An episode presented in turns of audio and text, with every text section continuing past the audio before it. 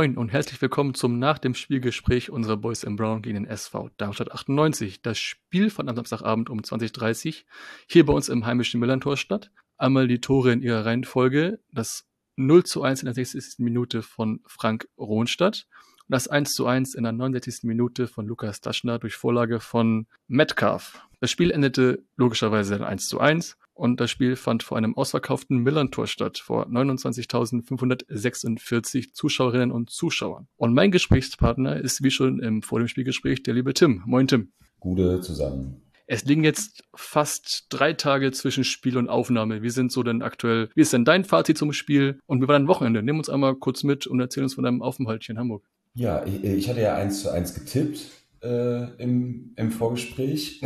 Daher kann ich äh, kann ich ja schon mal sagen, ich habe äh, scheinbar das, das alles richtig vorausgesehen und auch das äh, schöne, nette, entspannte Wochenende in Hamburg, ähm, was ich mir gewünscht habe, ist auch in Erfüllung gegangen.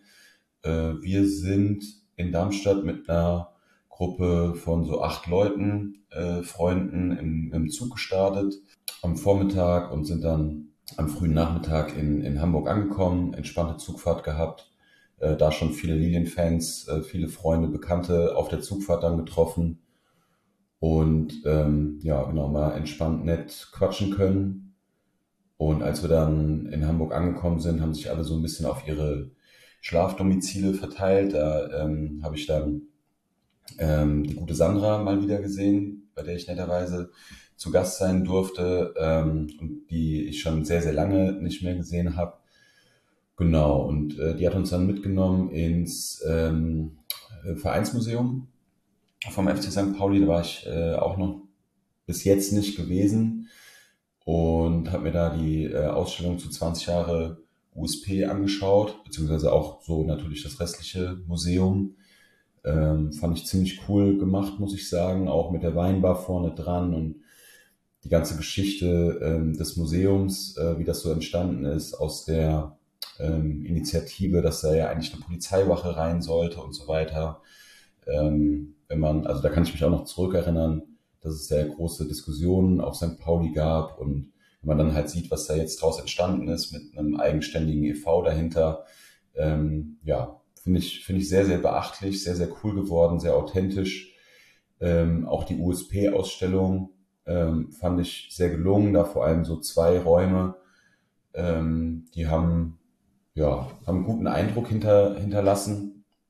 Ähm, genau, dann habe ich noch auch äh, ein, zwei andere Bekannte ähm, von St. Pauli noch hinter der Gegend gerade getroffen, die ich lange nicht mehr gesehen hatte.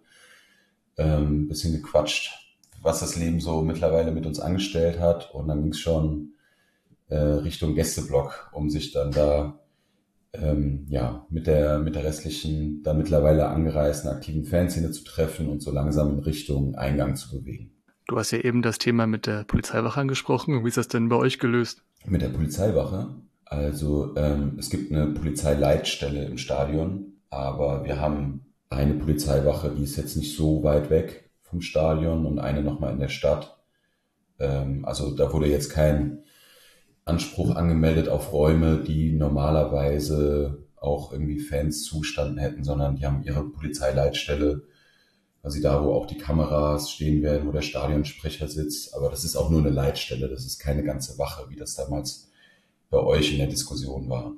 Und für die Hörerinnen und Hörer, die noch nicht im Museum waren zur Ausstellung, geht dahin. Die ist großartig. Also ihr habt es auch gehört, auch aus Darmstadt, Daumen hoch. Ja, definitiv. Du musst, also ich muss auch sagen, ähm, du warst für mich auch ein, also du, ich muss euch sagen, du warst ein Tick zu früh für mich da. Ich war echt überrascht, dass du schon um halb fünf, du warst so echt früh schon am Museum.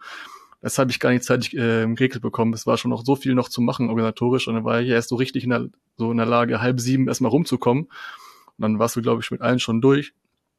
Ähm, ist jetzt auch nicht, ähm, auch nicht ähm, schlimm. Und jetzt, gerade jetzt, ich hatte dir ja, ich weiß nicht, ob ich das im Gespräch hier in der Folge mal hatte oder auch offline gesagt, dass wir ja, also im Grunde wir ja, also das, also ich sag mal, das als Südkurve oder das USP 20 Jahre feiert und dann, dass dann da eine Choreo gibt, Ähm, Gerade du als ehemaliger Kopf einer Gruppe, du dürftest ja sicher quasi damit auskennen. Im Grunde ist es ja so, man ist ja, wenn man eine Choreo vorbereitet, sehr angespannt und hofft, dass alles reibungslos klappt. Und gerade beim Jubiläum einer Gruppe, beim Geburtstag ist ja umso stressiger. Wie war das denn für dich? Also wie hast du es so wahrgenommen? Wie, wie fandest du es? Ja, also ich, ich weiß natürlich, wie viel Arbeit da drin steckt, wie viel äh, Hirnschmalz äh, und äh, dann am Ende auch Nervosität äh, da ist bei, bei allen Leuten, dass halt alles klappt und so weiter. Ähm, das sind ja schon die Bilder aus dem Hamburger Hafen vom Vorabend, so auf der Zugfahrt äh, durchgesickert, ähm, weil da schon Darmstädter ähm, natürlich das auch irgendwie mitgefilmt haben und ähm, da wusste man natürlich dann auch spätestens, dass ähm, am nächsten Tag was auf einen zukommt. Und ähm, ja, ich fand es äh, vom Ansatz her äh, sehr, sehr schick, also vor allem imposant, einfach weil die äh, Blockfahne so diese komplette Größe der, der Südkurve abgedeckt hat. Ich fand die Idee mit dem Freak Brothers Motiv vor dem Logo und so sehr bunt gemalt, das fand ich auch äh, sehr flashig mit den ja, mit diesem angedeuteten Viertel oder der, der Straße, ne, äh, die, die da entlang gehen. Ähm, also Idee fand ich ziemlich cool. Ähm, ich hätte mir vielleicht, wenn ich das anmerken darf, äh, so war es mir teilweise so ein bisschen viel Straßenfläche und da hätte ich irgendwie ähm, vielleicht noch so ein bisschen mehr ausgeflipptes St. Pauli links und rechts ähm, mir vielleicht noch so ein bisschen mehr äh, erwartet, äh, so ein bisschen freakiger. Ähm, aber natürlich war sehr, sehr imposant, auch vom Gästeblock aus. Als es dann runterging, da hätte ich dann auch vermutet, dass der danach folgende Teil auch über die komplette Südkurve ging. Das war dann nicht der Fall. Das war dann der Unterrang. Genau. Und äh, natürlich hätte ich eigentlich dann noch mit Pyrotechnik bei einem Abendspiel äh, zur Feier so eines äh, Jubiläumsfest gerechnet, aber ich nehme an, das äh, wurde alles beim Derby verschossen. Ähm, kann ich auch gut nachvollziehen. Ähm, ich wollte es gerade sagen, ja. Vielleicht äh, dann nicht nochmal einen raushaut, zumal dann ne, am Vorabend wurde dann auch nochmal äh, losgeknallt. Dementsprechend dürften die Lager dann vielleicht auch irgendwann mal äh, erschöpft gewesen sein. Ähm, ja, aber äh, insgesamt natürlich war, war schon ein guter Einstieg. Und ähm, ich will das auch so in, in keiner Weise irgendwie ne, kritisieren oder so. Das steht mir, steht mir da natürlich auch gar nicht zu. Aber klar, man guckt dann, wenn man sowas halt schon oft gemacht hat, ähm, schon mit so einem, mit so einem Auge drauf, ja, hätte man da nicht noch und hätte man da nicht noch irgendwie was machen können. Aber äh, allein so diese, diese Blockfahnengröße, ähm, die, die war schon, war schon ziemlich heftig, ja ja, ist dann am Ende des Tages dann meckern auf sehr hohem Niveau dann, wenn man ja, so ein großes genau. Ding dann hochzieht und dann merkt, okay, da und da noch ein bisschen vielleicht, hm, weiß ich ja. nicht, aber stimmt, hast du. Wie war denn eigentlich bei euch im Gästebereich die Einlasssituation? Man hatte jetzt gerade vom letzten Spiel beim gegen den HSV gab es vom HSV Supporters Club eine Stellungnahme bezüglich der Einlasssituation bei uns am Millern-Tor, wo sich der Verein nicht so ganz mit rumbekleckert hat, wo man, wo man sagen muss, ey, wir wissen selbst, wie es als Gästefan ist. Gästefan ist es immer, ich sag mal, scheiße. Und gerade wenn man es bei uns vor der eigenen Haustür ist und dass man nicht so richtig, richtig checkt, weil wir da ja nie da sind. Und deswegen war es mal gut, nochmal quasi gezeigt zu bekommen, ey, bei euch ist das auch blöd. Wie war das denn bei euch? Wie hast du es wahrgenommen? Ich habe es ehrlich gesagt als relativ entspannt wahrgenommen. Ähm, also es hatte sich dann so kurz gestaut, als äh, quasi große Teile so gegen ähm, ja, Viertel nach sieben ungefähr dann ins Stadion rein wollten. Aber ist ja auch klar, ne? also können ja nicht alle gleichzeitig äh, da behandelt werden. Und ähm, dann ging es aber relativ zügig rein. Also ich glaube, ich hatte irgendwie zehn Minuten vielleicht angestanden, abgetastet, Karte abgescannt, rein. Also das hatte ich diese Saison an anderen Standorten schon äh, unangenehmer, sag ich mal. Also vielleicht wurde auch schon dann vom Derby was gelernt oder äh, im Derby sind die Leute halt einfach manchmal vielleicht auch ein bisschen überempfindlich an den Einlass in der Einlass. Ja, vielleicht lag es auch daran, dass ihr nicht mit 3000 Leuten einen Fanmarsch gemacht habt durch die Innenstadt und auf einmal vom Gästeblock standet. Ja. Dann, und die Leute da ja, gefordert genau. habt. Ja, also es hat sich natürlich, es war, es war, schon eine größere Gruppe, die da reingegangen ist, aber das war jetzt natürlich ne, nicht 3000 auf einen Schlag, das hatte sich schon über den ganzen Abend natürlich relativ gut verteilt. Der Block war auch schon relativ gut gefüllt, als wir dann reingegangen sind. Und wie war die Stimmung bei euch ähm, vor dem Spiel im Gästebereich? War man sich siegessicher?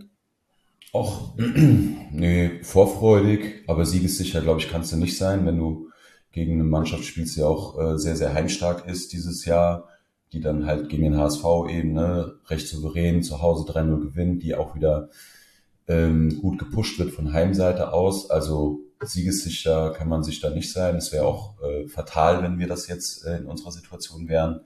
Ist noch relativ personalgeschwächt ins Spiel gegangen. Ähm, Stimmung fand ich eigentlich trotzdem, ich sage jetzt mal für unsere Verhältnisse beim FC St. Pauli auswärts relativ okay.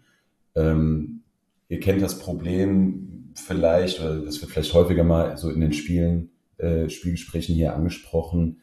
Äh, es sind natürlich halt auch viele Fans unterwegs, die nehmen dann genau diese eine Auswärtsfahrt mit im Jahr, weil eben Hamburg und Millantor und Samstag 2030, das passt halt alles sehr, sehr schön für so einen Wochenendausflug. Ähm, da ist die Zusammensetzung dann im Block aber eine gänzlich andere als ähm, bei anderen Auswärtsspielen. Und das erschwert das Ganze natürlich äh, immer so ein bisschen, die Leute dann zum Mitmachen, zum Singen, zu animieren. Ähm, dann gibt's halt Diskussionen über Fahren und so weiter und so fort, die man dann vor Ort irgendwie ein bisschen bisschen wieder lösen muss. Der Block ist ja auch relativ flach, ne? also für große Schwenkfahren. Ähm, ja, die sind dann natürlich halt für die hinteren Reihen auch durchaus eine Sichtbehinderung. Das kann ich auch nachvollziehen. Muss man da natürlich irgendwie so versuchen, ähm, allen letztendlich gerecht zu werden. Sprich, die aktive Fanszene muss äh, versuchen, äh, alle Leute mitzunehmen und ähm, sich da auf die einzustellen. Aber genauso andersrum äh, müssen sich vielleicht ein paar Leute ähm, die jetzt noch nicht so viel Auswärtserfahrung haben, dann auch mal darauf einstellen, ähm, was so von der aktiven Fanszene äh, erwartet oder äh, gegeben wird, vielleicht auch mal. Ja, also wie gesagt, wie gesagt wir hatten schon äh, stimmungsmäßig schlechtere Auftritte am, am Millantor. Ich glaube aber auch schon ein, zwei, die vielleicht ein bisschen besser waren. Ähm, könnte auch so an der ersten Halbzeit gelegen haben, die, ähm, glaube ich, eher für, für den FC St. Pauli lief, hatte ich so das Gefühl. Also waren auch schwer mit Singen beschäftigt, aber ähm, in meinem Gefühl gab es da deutlich mehr Torchancen auf eurer Seite und hatte immer so das Gefühl, wir, wir sind dem Rückstand ein bisschen näher als, als der Führung. Äh, und war dementsprechend dann in der zweiten Halbzeit sehr, sehr froh, als äh, Ronstadt dieses geile Ding da auch direkt vom Gästeblock rausgeholt hat. Hat mich ein bisschen an Fabi Holland letztes Jahr äh, erinnert, also die letzte Saison war, war ein guter Strahl auf jeden Fall. Und ja, muss ich ja keinem sagen, wenn dann ein Tor fällt in so einer Atmosphäre, dann bist du auch mal äh, für ein paar Minuten oben auf und äh, dann ist die Stimmung dann auf einmal sehr, sehr gut. Ähm, hatte aber auch direkt das Gefühl, dass äh, das Millantor und auch eure Truppe ähm, da gar keinen Bock drauf hat, das Spiel heute irgendwie dreckig 1 zu 0 gegen uns zu verlieren. Ja, und so kam es dann ja auch mit dem, mit dem Ausgleich. Und ich glaube, am Ende, das haben ja dann auch die Cheftrainer und so weiter in der Pressekonferenz gesagt, es dürfte ein sehr leistungsgerechtes Unentschieden am Ende gewesen sein. Die beiden Teams haben sich da nichts geschenkt. Klar, wer, vielleicht fällt dann am Ende hinten nochmal einer rein und du bist dann der glückliche Sieger, aber mit dem Punkt dürften eigentlich beide Mannschaften zufrieden nach Hause gegangen sein. Aber waren das quasi deine Erwartungen vom Spiel? Du hast ja quasi das 1 zu 1 angekündigt. War das das, womit du gerechnet hast? Ich meine, trotzdem kommt halt Darmstadt zu uns als Tabellenführer. 14, 15 Spiele ohne Niederlage. Ich weiß, wir sind zu Hause ungeschlagen, aber darauf kann sich auch nicht immer verlassen. Also, das war auch jetzt kein Spaziergang für einen Tabellenführer. Ich, Darmstadt, also, war es im Grunde das, was es, also, im Grunde Du hast es perfekt vorhergesagt beim letzten Mal. Ja, also ich äh, wusste, dass das, dass das schwer wird gegen euch, äh, überhaupt einen Punkt zu holen. Und ähm, wie gesagt, unsere Personalsituation ist jetzt gerade nicht optimal. Ähm, da fehlen ein paar Leute, die ähm, da vielleicht auch nochmal mehr Sicherheit ähm, im, im Mittelfeld irgendwie reingebracht hätten. Ähm, oder auch nochmal eine Alternative im Sturm gewesen wären. Aber was man halt merkt, ist, dass unsere Mannschaft sich ähm, komplett zerreißt, ähm, um Punkte zu holen. Äh, ist auch egal, ob jetzt Stammspieler oder jemand, der dann ähm, vielleicht mal reinrückt bei so einem Spiel. Und von daher, ich bin ja sehr, sehr zufrieden letztendlich jetzt nach Hause gefahren und ähm, hatte auch um mich herum das Gefühl, dass da jetzt keiner äh, irgendwie besonders negativ war, weil man muss ja auch sagen, Tabellenführer ist jetzt auch gerade eine Momentaufnahme, ob das jetzt irgendwie am Ende der Hinrunde oder geschweige denn Ende der Rückrunde auch so sein wird, ähm, das steht noch komplett in den Sternen. Deswegen äh, bei uns gilt schon immer noch dieses alte von Spiel zu Spiel gucken und da wussten wir einfach, dass wir mit euch da echt ein schweres Spiel vor der Brust haben. Deswegen alles gut so, wie es gelaufen ist. Ich finde es auch immer wieder faszinierend, dass du es immer, uns, uns immer so stark einschätzt, weil ich habe ja beim letzten Mal auch gesagt, immer wenn ich gegen die Abwehr spiele, kriege ich immer auf die Fresse. ja, aber also manchmal aber bricht ja so eine, so eine Serie auch. Und, ja, ein 1 zu 1, toll, Serie gebrochen, toll. Ja, also Hauptsache wir verlieren halt nicht. Ne?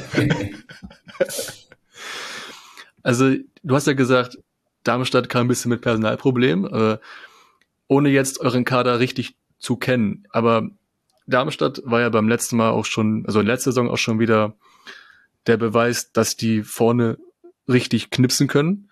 Man war ja, hat ja nicht umsonst uns beim letzten Mal nur für nach Hause geschickt. Jetzt, aber ist denn der aktuelle Kader für dich persönlich besser als der vom letzten Jahr? Auch schwer zu sagen. Also der Kader ist ja eigentlich äh, größtenteils so zusammengeblieben, uns äh, auf ein, zwei Positionen äh, eben verstärkt, hatten aber auch Abgänge. Äh, Luca Pfeiffer beispielsweise im Sturm äh, ist weg. Dafür nimmt Braden Manu da eine, eine ganz neue Rolle ein, ähm, die ihm, glaube ich, so auch keiner vorher zugetraut hätte. Ähm, und ja, also ich glaube schon, dass wir eventuell nochmal in der Winterpause gucken könnten, ob wir in der Breite vielleicht nochmal ein bisschen äh, Qualität dazu bekommen, ähm, um halt einfach solche ähm, Phasen von Verletzungen ähm, die es gerade halt in so einer relativ eng gespielten Hinrunde oder dann auch Rückrunde geben wird. Ne? Das, ähm, dieser, dieser ganze äh, auf die WM ausgerichtete Spielplan ist ja vor allem für die Spieler auch eine absolute Katastrophe. Da sind sehr, sehr wenig äh, Zeiten zum Ausruhen und so weiter dabei und bringt halt ja einfach Personalsorgen mit sich. Und äh, vielleicht müsste man da in der Winterpause nochmal reagieren, wenn halt jemand Gutes äh, auf dem Markt ist, wo man das Gefühl hat, der passt jetzt in die Truppe rein. Ich habe aber grundsätzlich das Gefühl, dass die Truppe äh, einfach einen gewissen Spirit letzte Saison entwickelt und halt mit in die neue Saison rübergenommen hat. Das finde ich halt das Wichtige. Ne? Also, dass man sich von Platz vier ähm, nicht hat so enttäuschen lassen, äh, um dann jetzt dieses Jahr einzubrechen, sondern dass da eher ähm, eine jetzt erst recht Mentalität scheinbar ähm, entstanden ist. Ähm, genau, so dass wir halt mit der Konstanz von, von vielen Leistungsträgern ähm, und diesem, diesem jetzt erst recht Ding einfach gerade eine ganz gute Rolle in der Liga spielen, die wir halt auch so weiterspielen wollen. Du hast eben gesagt, du hättest, du hättest nichts gegen, dass man theoretisch in der Winterpause bei ein, zwei Positionen mal nachlegt, bis Qualität in den Kader bringt. Wo würdest du, auf welchen Stellen würdest du das wünschen? Ja, vorne im Sturm zum Beispiel oder das ist das Mittelfeld, weil der, den Sturm, den schätze ich als mega stark ein, weil das war schon vor zwei Jahren so, als der, war das dann Dorsun? Ja. Dorsun war das, ne? Der ist dann zu Fenerbahce ja. gegangen, genau. Und dann dachtest du, okay, der Knipser ist weg. Dann auf einmal, ich weiß nicht, wer dahinter kam, Pfeiffer war dann noch. Auf einmal knipst der ohne Ende. Dann hast du einen Tietz noch, der, der knipst auch ohne Ende. Gefühlt ist da, gefühlt ist da, ihr seid eine ähm, Stürmerfabrik bei euch. Also das, ihr habt ja immer einen, der, oder zwei, mindestens zwei, die knipsen immer 15 Tore plus. Ja, also das läuft tatsächlich erstaunlich gut. Äh, wer ähm, es schon ein bisschen länger mit den Lilien hält, der weiß, dass äh, war nicht immer unser Markenzeichen, viele Tore. Auch damals äh, bei diesen ganzen Schuster-Bundesliga-Aufstiegen waren wir eher dafür bekannt, äh, hinten die Null zu halten und vorne so ein dreckiges Ding reinzumachen. Ähm, aber ja, nee, das läuft seit, äh, seit ein paar Jahren tatsächlich äh, deutlich offensiver. Ich hätte jetzt gesagt, dass wir auf den Außen eventuell noch ein bisschen mehr Bedarf haben, weil eben Manu jetzt eine andere Rolle aktuell im Kader spielt. Ähm, äh, Matthias Honsack ist jetzt schon, fällt jetzt schon relativ lange aus und äh, Magnus Warming hat sich jetzt verletzt. Also es gäbe schon Alternativen. Ich habe nur teilweise halt das Gefühl, dass ähm, ja, die uns immer wieder wegbrechen. In der Sturmspitze finde ich es eigentlich auch okay, gerade besetzt. Wilhelmsson ähm, kämpft sich da gerade wieder ran. Aaron Seidel ist halt leider sehr verletzungsanfällig. Wenn er aber fit ist, dann ist er auch ähm, auf jeden Fall eine gute Alternative vorne. Ähm, Im zentralen Mittelfeld fehlen uns gerade Fabi Schnellert und Klaus Jasula. Äh, das sind meiner Meinung nach auch sehr, sehr starke Leute, Leistungsträger. Ähm, da haben wir aber auch, ja, einfach Leute, die sich da auch gerade mal reinschmeißen und äh, versuchen das halt eben alles aufzufangen. Aber ähm, ja, vielleicht müsste man so an den Außen oder vielleicht auch im, im defensiven Mittelfeld nochmal gucken, ob da in der Winterpause was, was möglich ist, um dann in der Rückrunde ähm, bei Verletzungssorgen vielleicht ein bisschen, ja, mehr Alternativen letztendlich noch zu haben. Aber kann ja auch sein, dass jetzt in der, in der Rückrunde, äh, weiß ich nicht, beide Rechtsverteidiger ausfallen. Dann hättest du besser den Rechtsverteidiger verpflichtet. Von daher, das ist auch alles äh, ja, ein bisschen Kaffeesatzleserei und äh, glaube, Carsten Willmann und Thorsten Lieberknecht, die machen da schon einen ganz guten Job und werden da, ähm, wenn ein gutes Auge einfach im Winter auf den Transfermarkt werfen. Wenn wir mal kurz in das Spiel eintauchen, die erste Halbzeit hast du ja im Grunde schon sehr gut zusammengefasst. Es wurde, also wir haben erstmal zwei Teams gesehen, die nach vorne spielen möchten. Dann hat aber Darmstadt etwas nachgelassen. Es kam nichts Großes zustande für euch. Also das im Grunde kann man zusammenfassen, wir waren halt ein Tick besser. Am Ende hat Darmstadt nur ähm, darauf gepeilt, die Zeit über die, also das, das über die Zeit zu bringen, dass es dann irgendwie noch nur null steht. Dafür bekannt man dann, ich weiß nicht, wie die Stimmung dann bei euch in der Halbzeit war, scheinbar ein bisschen so, hm, man weiß nicht, Tabellenführer, mal wieder, mal wieder Tabellenführer, das, also die, also die Rolle passt zu uns nicht, wie bei uns auch schon vor, vor einem halben Jahr oder halben Jahr, also Tabellenführer passt uns gar nicht, ähm, weil dann läuft's nicht.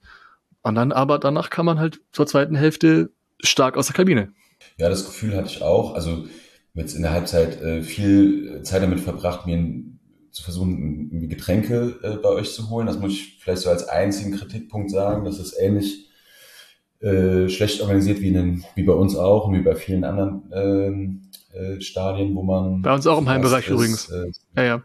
Ja, ist leider einfach auch der Personalsituation dort im Catering geschuldet wissen, glaube ich, halt viele, ähm, dass, dass es gerade sehr, sehr schwierig ist dort, ähm, dass da keine eingespielten Teams quasi hinterm Tresen stehen mit genug Personal, sondern dass halt, also die Leute da hinterm Tresen tun mir letztendlich auch leid, die können dann auch nichts dafür, aber es ist halt nervig, ne, wenn du, ähm, wenn du da, keine Ahnung, komplette Halbzeit äh, oder länger dann, dann stehen musst, äh, um, um Bier zu bekommen, aber auch da wieder meckern auf hohem Niveau. Ähm, nee, ich hatte auch das Gefühl, nach der Halbzeitpause kam da ähm, unsere Mannschaft nochmal deutlich anders auf den Platz und ja, hat sich auch relativ schnell belohnt dann mit, mit dem Führungstreffer. Genau, aber dann, danach, also hätte man vielleicht so den Druck noch weiter aufrechterhalten müssen. Ich weiß nicht, inwiefern da dann vielleicht auch die Kräfte irgendwann ein bisschen nachgelassen haben. Ding Dong, kurzer Werbeblock für unseren Sponsor der Kehrwieder Kreativbrauerei. Hier möchte ich euch das Übernormal Null Bier vorstellen. Ein IPA alkoholfrei, also das erste deutsche India Pale Ale alkoholfrei und der ideale Beweis dafür, dass alkoholfrei und Geschmacksintensivität wunderbar zusammenpassen. Es ist quasi vollgepackt mit fantastischen Aromahopfen und wiederum gepaart mit einem super angenehmen Malzkörper und einer moder äh, moderaten Bitere und gebraut mit einer Hefe quasi, die Malzucker nicht vergehren kann. Und natürlich auch ganz ohne Manipulation und natürlich auch nicht filtriert. Weitere Infos findet ihr unter carewieder.bier, Bier in der englischen Schreibweise. Und bitte denkt daran, andere alkoholische Getränke auch verantwortungsvoll zu genießen.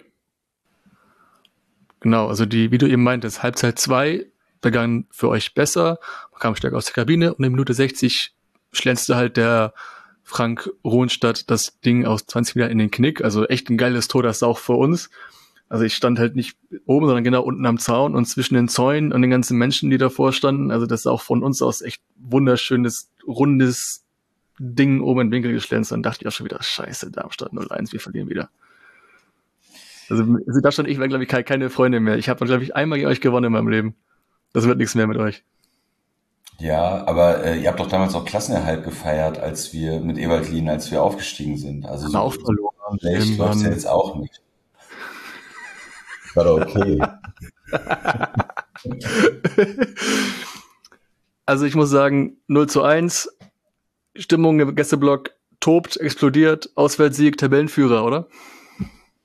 Ja, der Moment danach war geil. Das, ich meine, dafür äh, fährt man dann auch eben die, die vielen Kilometer, äh, um, um sich dann in den Arm zu liegen und zu sagen, ja man, geil, jetzt ziehen wir das Ding hier und irgendwie, ne, äh, alle Endorphine am Start. Aber ähm, genau, danach, wie gesagt, war, die, war der Druck dann irgendwie auch nicht mehr ganz so da. Ich hatte da jetzt auch, ich meine, ich bin dann auch echt viel mit Singen und, und Anfeuern und so weiter beschäftigt. Ähm, weiß jetzt nicht mehr so ganz detailliert als kein Taktikfuchs oder sowas. Äh, aber ich hatte auch das Gefühl, dass wir jetzt nicht so viel in Kontersituationen reingekommen sind gegen euch, sondern dass es tatsächlich relativ schnell ähm, eher dann wieder in Richtung unser, unser Tor ging. Und ja, dann äh, kannst du halt auch nochmal schnell einfangen. Ne? Also eine halbe Stunde war ja noch Zeit und ihr habt da dann zumindest für ein Ding noch genutzt. Genau, wir hatten dann einen Dreierwechsel, dann fiel auch schon relativ fix das 1 zu 1. Und dann hatten wir auch noch am Ende einen Aluminiumtreffer, das war so, da hat die Südkurve echt kurz gewackelt. Also es war echt, also, also ja, gerne hätte halt auch noch reinfallen können. Ne? Ja, Absolut, absolut. Und wir hatten auch am Anfang sogar noch auch einen Lattentreffer auch gegen uns noch. Das war ein halbes Eigentor, was wir fast uns selber eingenetzt haben, ne? Mhm. Also das war auch schon so, ey, ey, ey, ey. Also im Großen und Ganzen ist das Unentschieden komplett fair. Also es war sportlich, war es richtig cool, es war ein tolles Spiel. Finde ich es aber auch lustig, dass ähm, eine schöne äh, Sportseite mit dem großen roten K eu ähm, hat euren Torwart als ähm, Mann des Spiels erklärt. Ich glaube, der hat auch ein paar gute, gute Dinge. Ja, ja, auf jeden Fall. Äh, der Schuhen ist das, ne? Heißt er? Schuhen, ja, genau. Ja. Und ähm, ich glaube, es war halt, äh, das hat auch einer der beiden Trainer dann danach gesagt, äh, war halt Werbung für die Liga auf jeden Fall mal wieder. Das ist, war so, ich fand so als mit Topspiel, Atmosphäre, Spiel hat glaube ich schon, äh, also mit beiden Mannschaften, die halt schon wollten, fand das jetzt, ähm, fand es grundsätzlich nicht, ja, wie soll ich sagen, ich, ich hätte dem jetzt zugestimmt, dass es Werbung für die, für die Liga ist. Ich, also ich fand es auch immer wieder amüsant, also gerade aus meiner Sicht, aus, also aus, aus St. Pauli-Sicht, wenn auf einmal ähm, Leute schreiben, das war ein Topspiel. Also, ey, Digga, hast du mal auf Tabelle geguckt, wo wir stehen? Wir stehen ja nicht ohne Grund. Ja, Tabelle, Tabelle ist doch immer Momentaufnahme, also keine Ahnung. In der, in der ewigen Tabelle der äh, Da wären wir aufgestiegen, oder? Liga vor uns, ne? Also können wir vielleicht nach so ein, können wir wie so wie die, wie die UEFA oder so, nach so, so einem Quotient einführen oder so. Dann würden wir, glaube ich, immer aufsteigen. Jede Saison. Ja, ja, oder so ein Spielsystem in Argentinien, was einfach keiner versteht ich check's, und wo ich check's alle fünf Jahre zusammengerechnet werden müssen. Das wäre auch mal interessant. Aber nee, Spaß beiseite. Ich, ähm, ich fand schon auch, das hat sich schon auch irgendwie nach Topspiel angefühlt, egal wo ihr jetzt in der Tabelle steht. Also muss, muss ich dann der Journalia ausnahmsweise mal recht geben. Also, ihr habt es gehört, Hörerinnen, und Hörer, das ist ein top, ist ein, gut, ein super Unentschieden gewesen. Ich muss sagen, auf echt hohem Niveau, auch aus Darmstädter Seite abgesegnet. Wir nehmen jetzt einen Dienstag auf, das ist drei Tage nach dem Spiel. Eigentlich auch für, ich sag mal, Millanton-Verhältnis relativ ungewöhnlich, drei Tage nach dem Spiel. Aber, weil gestern war ja besonders. Gestern hattet ihr am Montag, den 31.10., die JHV bei euch beim SV Darmstadt ich habe mich versucht, mal ein bisschen mal reinzulesen, grob überflogen. Im Grunde, also bitte korrigiere mich, wenn ich falsch liege. Ähm, es wurde ein Verlust von zwei Millionen Euro gemeldet. Und ähm, das Präsidium wurde mit einer Mehrheit wiedergewählt. Unter anderem fand ich auch die Stelle interessant, dass ähm, die Mitglieder einen Satzungsantrag zugestimmt haben, welches quasi die Anpassung von Amtsperioden für die verschiedenen Mitglieder des Gremiums beinhaltet oder der Gremien beinhaltet. Zum Beispiel auch die Amtszeit der Fern- und Förderabteilung wurde von zwei auf drei erhöht, weil du, weil du bist ja auch unter anderem in der Fern- und Förderabteilung ähm, mit auch drin. Was heißt das quasi für dich? Also was, was hat jetzt quasi die JV quasi für dich bewirkt oder was ist dein Fazit draus? Ähm, ja, also war natürlich äh, Montagabend äh, viele zerknautschte G Gesichter, äh, die man erst in, also in Hamburg gesehen hat, noch da ein bisschen frischer und dann bei der JV ein bisschen, bisschen äh, mit mehr Augenringen.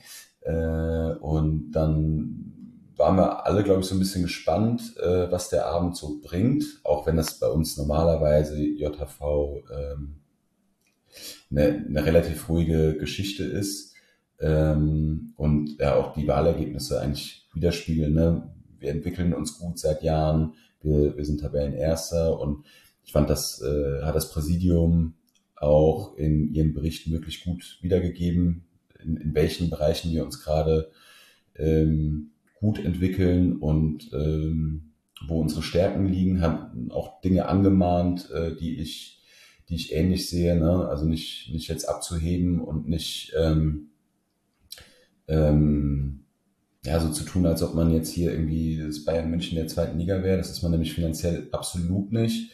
Dazu wurden halt dann eben auch Zahlen veröffentlicht. Also der, der neue Fernsehvertrag ähm, ähm, bringt äh, uns deutlich weniger Geld ein. Zudem rutschen wir mit dieser Fünf-Jahres-Fernsehwertung, äh, zählen unsere Bundesliga-Jahre äh, 2017, 16, 17 dann nicht mehr seit dieser Saison. Also haben wir ähm, da bei der Säule, die fast 50 Prozent unseres Gesamtetats ausmacht, ähm, haben wir deutliche Einbußen, plus halt die Corona-Einbußen, ähm, sind wir ich glaube, beim Vorrechnen äh, aufgepasst zu haben, ungefähr 11 Millionen Verlust gewesen. Und daraus wurden dann zwei Millionen erwirtschaftet. Also in anderen Bereichen, ähm, beispielsweise Mitgliederzuwachs, aber auch mit, also Zuwachs beim Sponsoring, dann als die Leute wieder rein durften, konnten wir halt äh, auch wieder sehr schnell auf ähm, ausverkauftes Stadion immer wieder zählen oder ausverkaufte Baustelle Böllenfalter können wir es ja jetzt gerade noch eher nennen.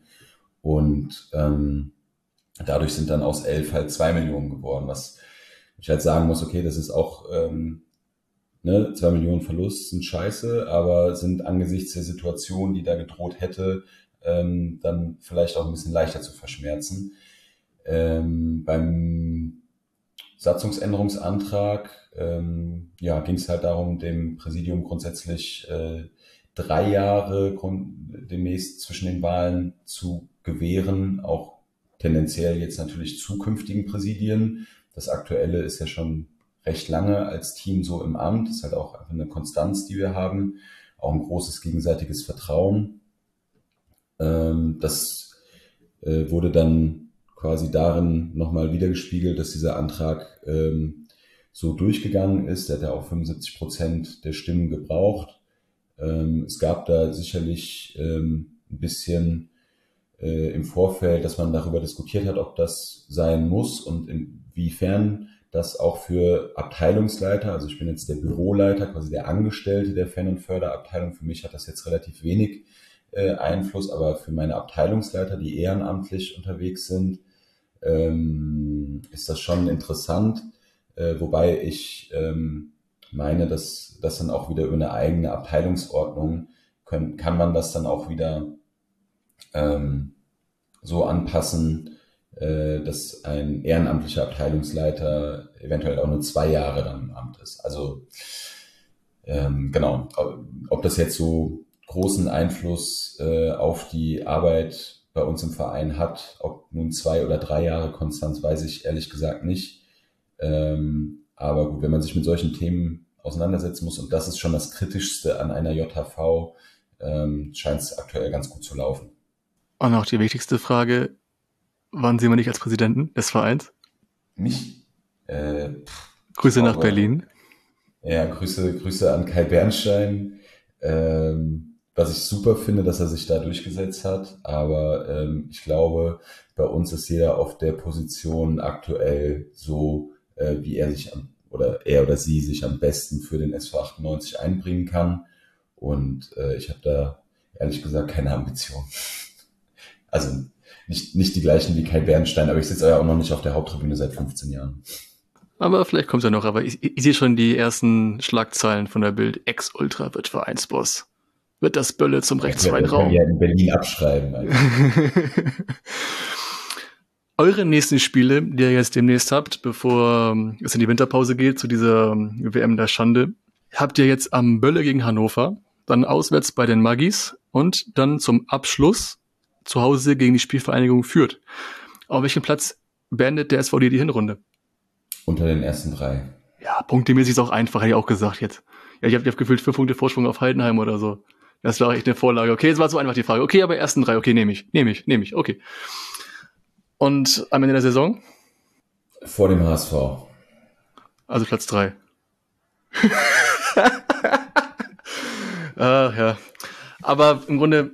Vor dem HSV wäre dann ja auch, also wenn, wenn der HSV seinen traditionellen Platz, wobei die waren noch letztes Jahr Dritter, wenn wir Vierter. Das erste Mal nach ja, fünf also Jahren. Eigentlich, gilt es ja, dass mal, äh, gilt es dann, das theoretisch wieder umzudrehen. Nee, Quatsch. Ich habe auch äh, äh, wahrscheinlich weniger Antipathien gegen die als ihr, aber ähm, ich, ich finde es schon schön, einfach da vorne mit, mit dabei zu sein. Ich fand das letztes Jahr schon einen richtig geilen Aufstiegskampf. Das war richtig spannend, das hat richtig Spaß gemacht. Ähm, auch wenn es dann zum Schluss irgendwie knapp nicht mehr gereicht hat, aber äh, wir sind halt in der komfortablen Lage, dass wir auch nicht, nicht müssen, ähm, wie andere Clubs. Und ähm, ja, das, das macht schon Spaß, sich da, da oben so ein bisschen mit festzusetzen. Und ich hoffe, dass das uns über die Rückrunde halt auch gelingt. Aber das halt gesehen, in der Hinrunde waren super viele knappe Spiele auch dabei, die wir dann äh, auch mit ein bisschen Spielglück äh, und einem knappen Torvorsprung gewonnen haben. Ob das dann in der Rückrunde auch wieder in jedem Spiel so gelingt, muss man dann halt auch unter Beweis stellen. Und ähm, deswegen, ich bin da, bin da eigentlich kein Freund davon, so früh in der Saison über äh, Endplatzierungen in der Tabelle zu sprechen, weil äh, gerade in der zweiten Liga, das ist einfach, das ist alles zu eng. Da kommt dann irgendwie nochmal irgendeine Mannschaft von, von unten, die sich aufrafft, weil sie nicht absteigen will oder weil sie im Winter super eingekauft hat ähm, und, und haut dann irgendwie die Favoriten da zum Schluss weg. Ähm, deswegen also in der Bundesliga ist, glaube ich, eine Meisterprognose einfacher als in der zweiten. Da lehne ich mich jetzt nicht zu weit aus dem Fenster. Aber kann man schon sagen, so, man hat ja durchaus eure, ich sag mal, eure, eure schöne Fußballstory von vor zehn Jahren irgendwie noch im Hintergrund, dass ihr, dass ihr im Hinterkopf, dass ihr gefühlt von Liga 4 in Liga 1 durchmarschiert seid. Würde ich jetzt mal konkret fragen, möchtest du gerne aufsteigen, persönlich als Fan? Ja, also weil ich möchte natürlich immer, dass mein Verein erfolgreich ist äh, in jedem Spiel. Das heißt, wenn er in jedem Spiel gewinnt, dann steigt er am Ende auch auf. Dann spielt er irgendwann international oder wird deutscher Meister. Ähm, ja, das sind die, das sind ja die Träume, die uns nachts wach halten. Ähm, und klar, die Bundesliga hat auch viele Schattenseiten, äh, viele Gegner, die man jetzt nicht unbedingt braucht, wo man dann in der zweiten Liga vielleicht das eine oder andere attraktivere Spiel von, von Gegnern, von Fanszene und so weiter da hat.